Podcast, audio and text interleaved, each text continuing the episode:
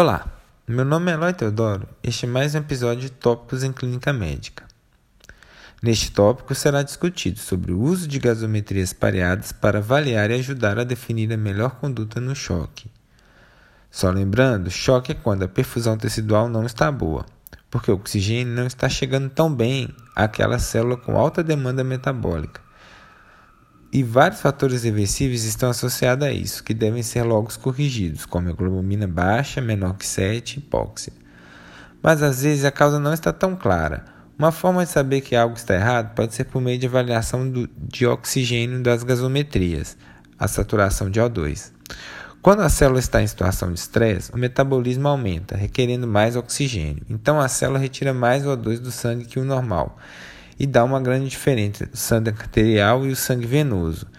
Isso é a taxa de extração. A taxa de extração é calculada a partir da seguinte fórmula: saturação venosa central de O2 menos saturação de O2 sobre saturação de O2.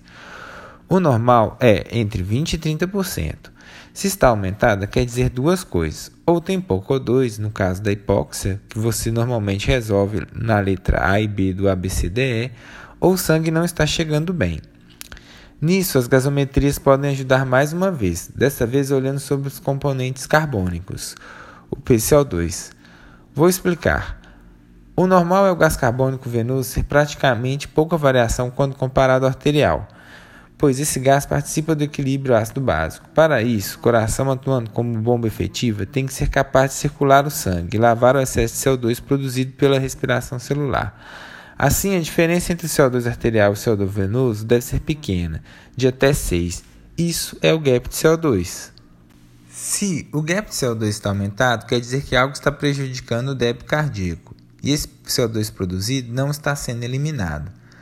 Então, isso mostra que temos que focar no que está diminuindo o débito cardíaco e perpetuando o choque. Será que tem a ver com a frequência cardíaca? O paciente normalmente no CTI está monitorizado. Só olhar o monitor você vai perceber se está TAC ou com bradiarritmia. Será que tem a ver com a pós-carga? Será que está aumentado, como no caso da IC fria e úmida? Será que a resistência vascular encontra-se aumentada? Possivelmente não. Então, será que tem a ver com a pré-carga? Pré-carga nada mais é do que a volemia do doente. Será que ela está boa? Isso pode ser avaliado através da variação da pressão de pulso, avaliação de veia cava pelo tração e passive leg raising, por exemplo. Na maioria das vezes, principalmente nos estados iniciais de choque, somente a correção desses fatores já normaliza o gap CO2, mas às vezes não.